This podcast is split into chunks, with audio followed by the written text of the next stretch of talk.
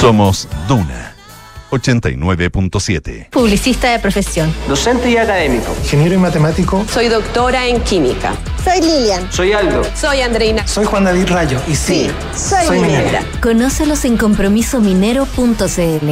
Todos conocemos a alguien que vive bailando todo el día. En la ducha, mientras cocina, camino al mall, hasta saludan con un pasito de baile. Pero te cuento algo. Ahora todos podremos sacar nuestros mejores pasos de baile porque Just Dance llegó a Alto Las Condes. Ven a bailar sin parar. Te esperamos hasta el 11 de febrero en Alto Las Condes. Más información en altolascondes.cl. Mira, papá, por esta manchita el doc me pidió un examen. Ah, no es nada, y siempre es bueno hacer todo lo que dice el doctor, pues. Sí, viejo, y me recomendó ir a UC Cristo, que está aquí cerca. ¿Me acompañas? Claro, hija, porque no da lo mismo cuando la mejor atención está cerca de la casa. Prefiere tú también una de las 61 unidades de toma de muestras UC Cristus a lo largo de Chile. Atención expedita y de calidad a pacientes FONASA e ISAPRE, con más de 900 tipos de exámenes de laboratorio. Somos UC Cristus, somos la católica. Este verano, firma documentos desde Río de Janeiro, coordina tu equipo desde Puerto Varas o firma masivamente desde el Empire State. No importa tu ubicación, nuestro ecosistema de soluciones digitales te ayuda a cumplir tus objetivos laborales a lo largo de todo el año de manera fácil, ágil y amigable. Estés donde estés, Talana te acompaña. Work from anywhere, Talana Anywhere. Cami, ¿cómo estás? Sabes, estoy bien, tranquila. A pesar de que fue muy difícil, siento que todo salió como él hubiera querido. Sí, es verdad. Es que al contratar los servicios funerarios de María Ayuda por adelantado, nos dio el tiempo que necesitábamos para preocuparnos de lo realmente importante y estar con nuestra familia. Descubra la tranquilidad de acceder a una compra anticipada de servicios funerarios, ayudando a los miles de niños y niñas de la Fundación María Ayuda. Más información en funerariamariaayuda.cl. Estamos contigo cuando más nos necesitas. Presentamos Ahora en Duna con Josefina Stavrakopoulos. Duna. Sonidos de tu mundo.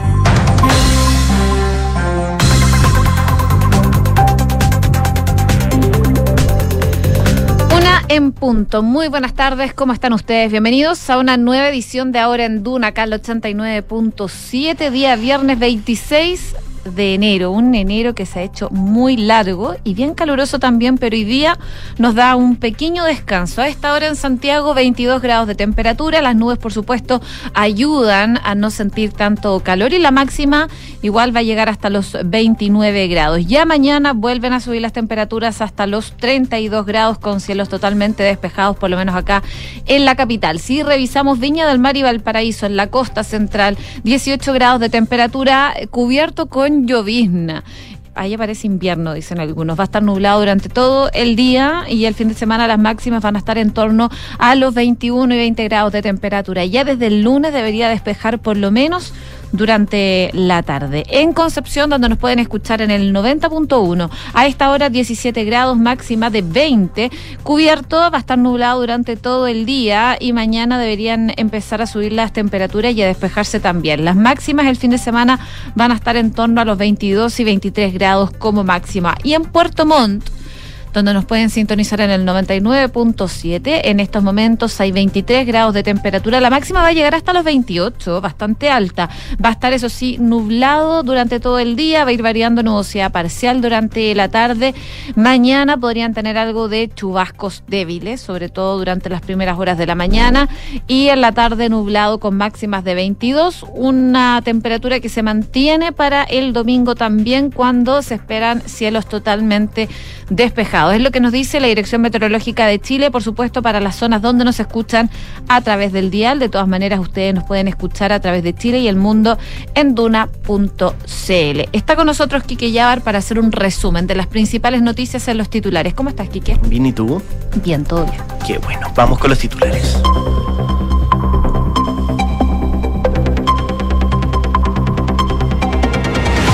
La ministra vocera de Gobierno, Camila Vallejo, abordó nuevamente la entrega de pensiones de gracia y sostuvo que el gobierno se hizo cargo de modificar la normativa para tener las exigencias de poder revisar los antecedentes penales de las entregas a estas pensiones de gracia y que se propusieron modificaciones incluso al reglamento.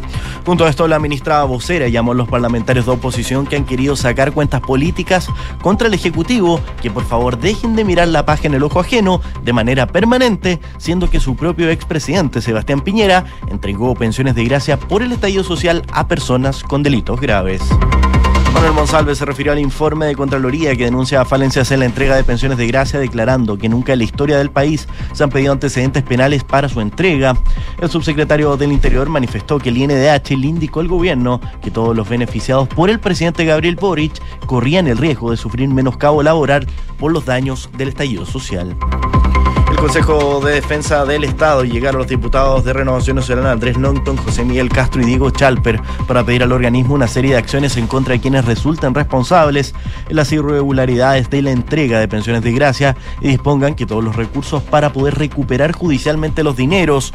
Los parlamentarios también presentaron una denuncia por los delitos de fraude al fisco y prevaricación ante la Fiscalía Nacional y emplazaron al presidente Boric a suspender sus vacaciones y a tomar medidas.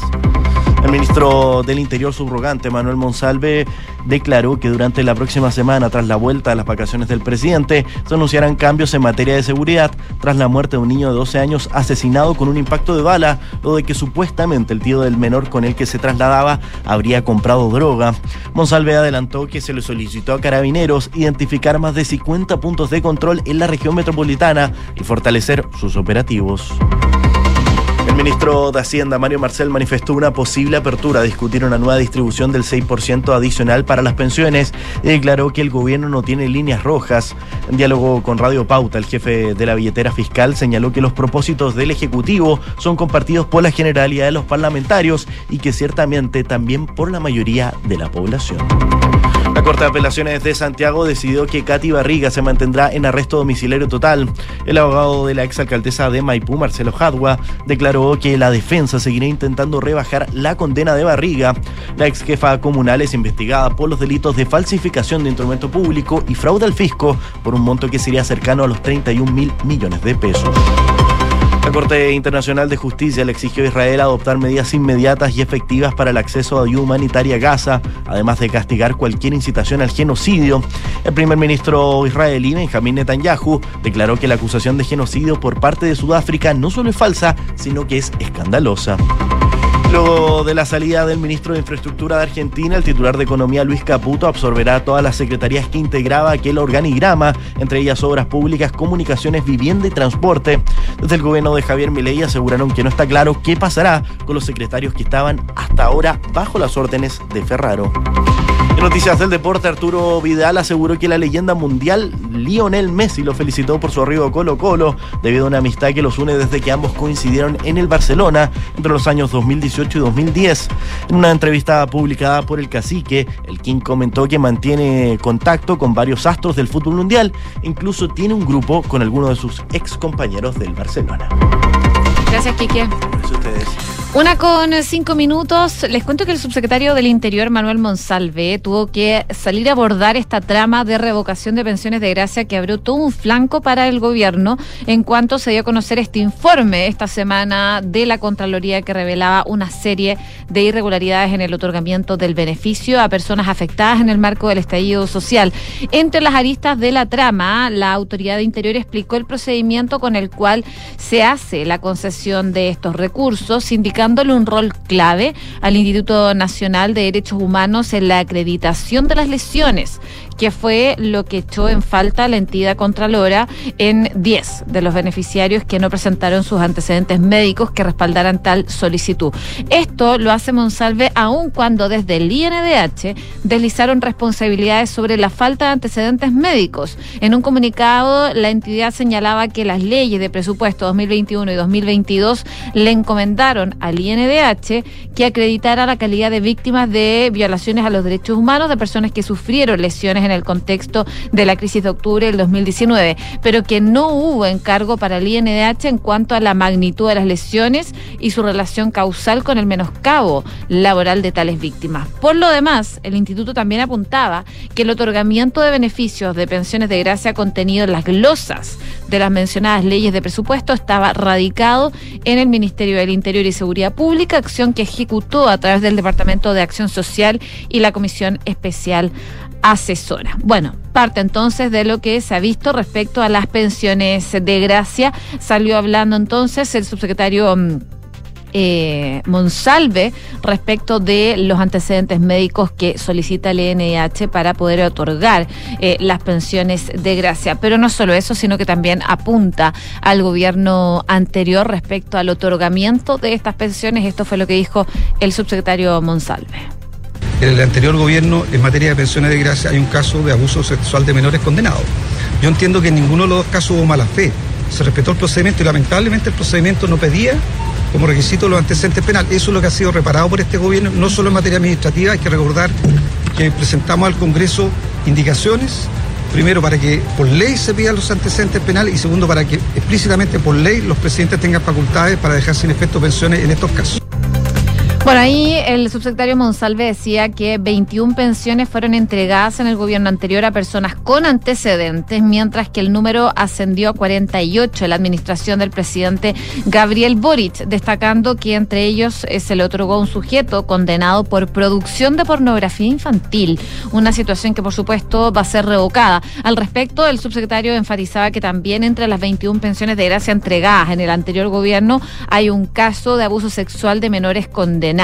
Y él dijo, yo entiendo que en ninguno de los dos casos hubo mala fe, se respetó el procedimiento, pero lamentablemente este proceso no eh, pedía como requisito los antecedentes. Eso ha sido reparado por este gobierno, dijo, y no solo en materia administrativa, porque presentamos indicaciones para que por ley se pidan los antecedentes y que los eh, presidentes tengan finalmente la facultad para poder revocarlo. Y además, Monsalve decía que quería ser prudente porque aquí están involucradas dos presidentes de la República que firmaron decretos para personas con antecedentes. Y dice, como ustedes ven, un caso tan grave que el presidente decidió revocarla de manera inmediata por el caso de pornografía infantil, pero también tan grave como la persona condenada por abuso sexual de un menor que fue entregada a esa pensión de gracia por el gobierno anterior. Ahora, sobre estos dos casos, la autoridad subrayaba que ninguno de los presidentes fue protegido adecuadamente porque las normas chilenas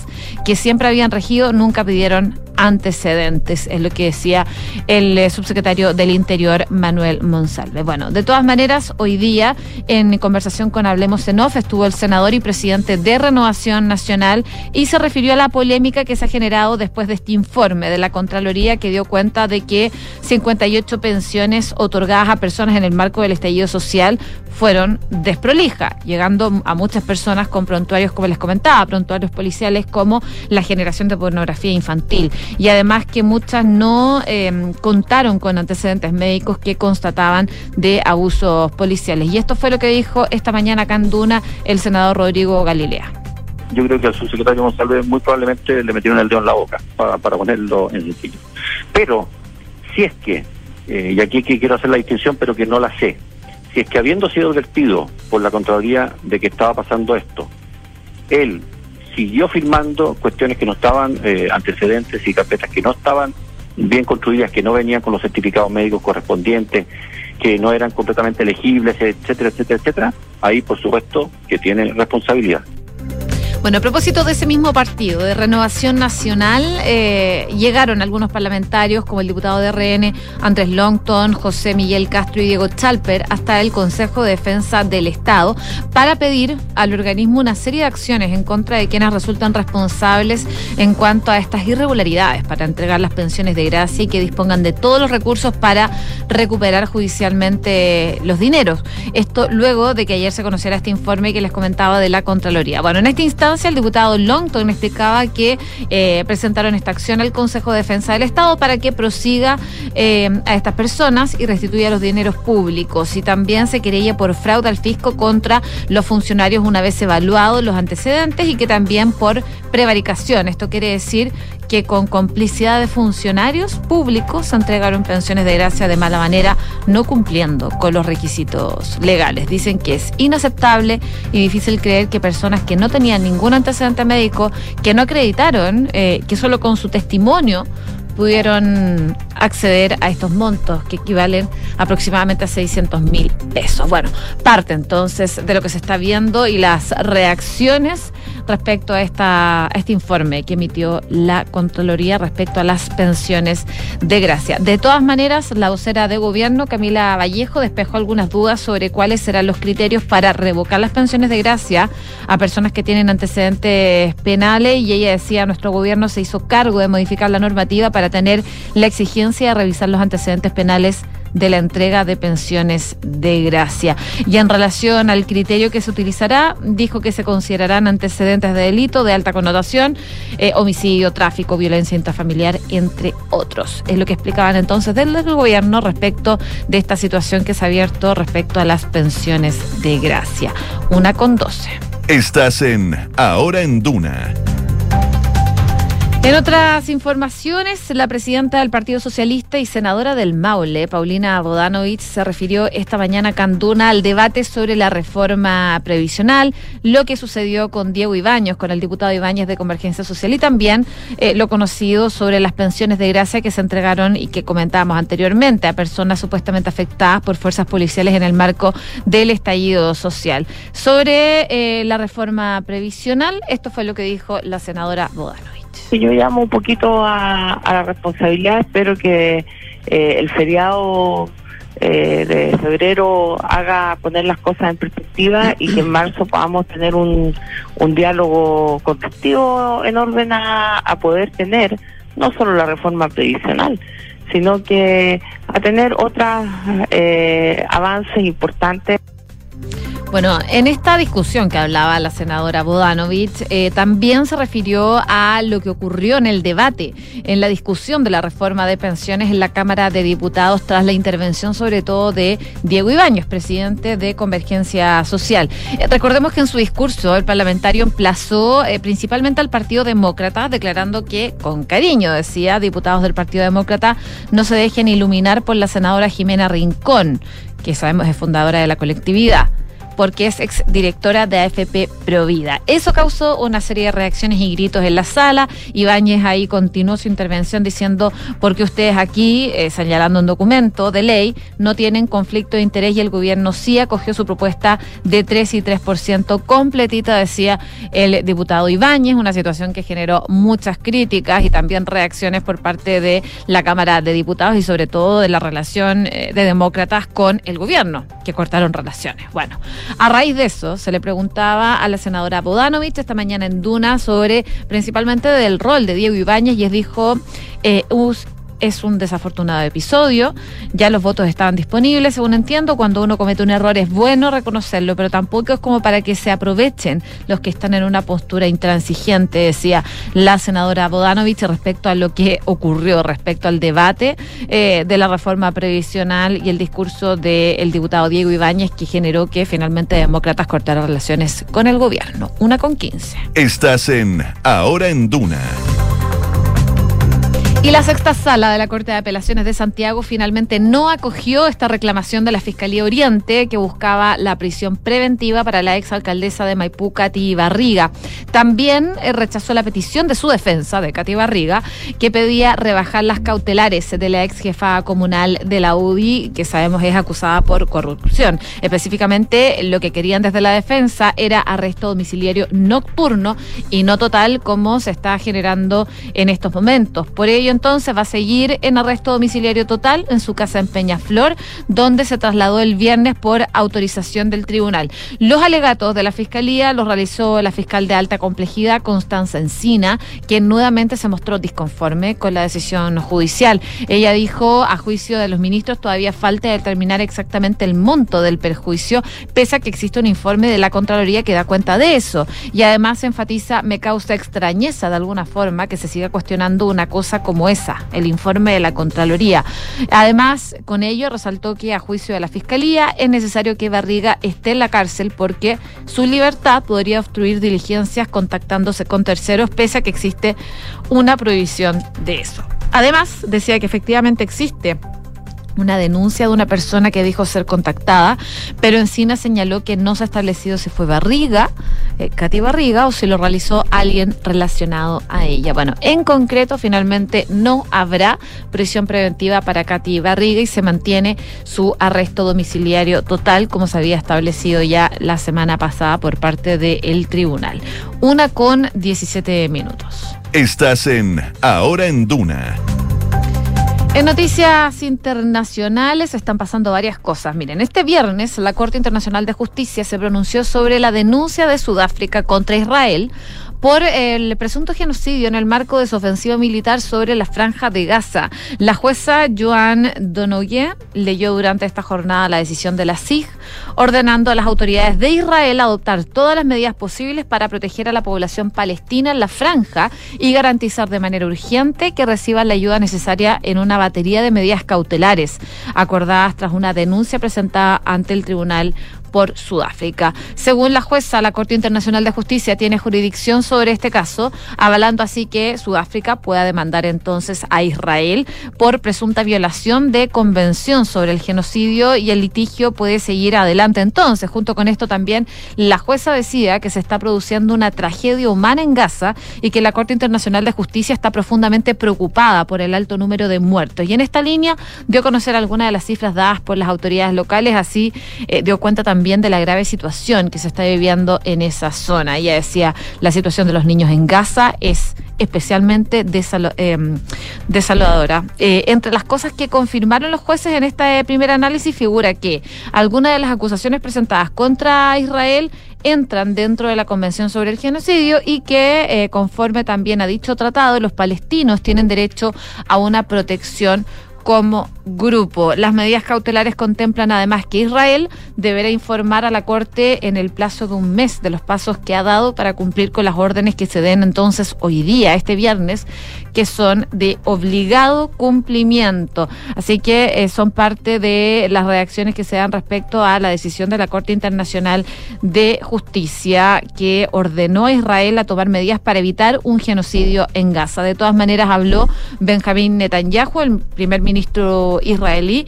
criticó este fallo de la Corte Internacional de Justicia y dice que la acusación de genocidio no solo es falsa, también es indignante, decía Netanyahu, que celebró que el tribunal no ordenara. De todas maneras el cese inmediato de las hostilidades y recordó que su país tiene derecho básico a la autodefensa tras la masacre cometida por Hamas el pasado 7 de octubre. Eh, es lo que ha pasado entonces en la Corte Internacional de Justicia. Una con 19. Estás en Ahora en Duna. Y nos vamos a Estados Unidos también porque a la segunda fue la vencida. Alabama ejecutó ayer por la tarde a Kenneth Eugene Smith, un condenado a muerte por el asesinato de la mujer de un pastor. Esto ocurrió en 1988. El Estado sureño ya había intentado acabar con la vida del reo en noviembre del 2022 eh, con una inyección letal, pero desistieron al no encontrarle la vena. Ahora lo han conseguido recurriendo a un método que es innovador de ajusticiamiento que añadir a la macabra lista de eh, que tiene actualmente el sistema, que es la asfixia por nitrógeno. Su ejecución duró más de media hora, específicamente 32 minutos, y desde las 7.53 pm eh, en que comenzó el proceso hasta las 8.25, como estaba previsto según el protocolo anunciado, a Smith se le mm, colocaron una máscara ajustada en la cara para que inhalara nitrógeno hasta dejarlo sin oxígeno y perder la vida pero no fue una pérdida de conocimiento instantánea ni rápida, como habían pronosticado las autoridades estatales. Smith, que eh, tenía 58 años, estuvo consciente varios minutos mientras el gas invadía sus pulmones, según los testigos presenciales. Después tembló y se retorció. Eh, durante al menos dos minutos es lo que explican. Esta es la quinta ejecución que han presenciado en Alabama y nunca había visto una reacción tan violenta, decía un periodista que estaba presente en esta situación. Eh, de todas maneras, se trata de la primera ejecución de este tipo a nivel nacional, un método que abre la puerta a futuras ejecuciones de este estilo y que ha generado un enorme debate en torno al nivel de crueldad y del dolor que puede suponer esto para eh, el preso, para una persona finalmente. Un fiscal estatal indicó al Tribunal de Apelaciones del Circuito 11 que se trata del método de ejecución más indoloro y humano conocido por el hombre. Varios expertos médicos, sin embargo, advirtieron de la posibilidad de que fuera una muerte humillante y dolorosa, precedida de convulsiones, incluso de vómito en la misma máscara, una práctica que han denunciado los últimos días desde Naciones Unidas, pero claramente llama muchísimo la atención eh, esta forma de ejecución que están realizando en Estados Unidos, específicamente en Alabama, que realiza la primera ejecución con nitrógeno en la historia de ese país. Una con 22, ya nos tenemos que ir. Eh, de ahora en Duna, por supuesto. Vamos a seguir revisando informaciones durante el resto del día y los dejamos invitados a revisar todos nuestros contenidos en duna.cl. Que tengan muy buenas tardes.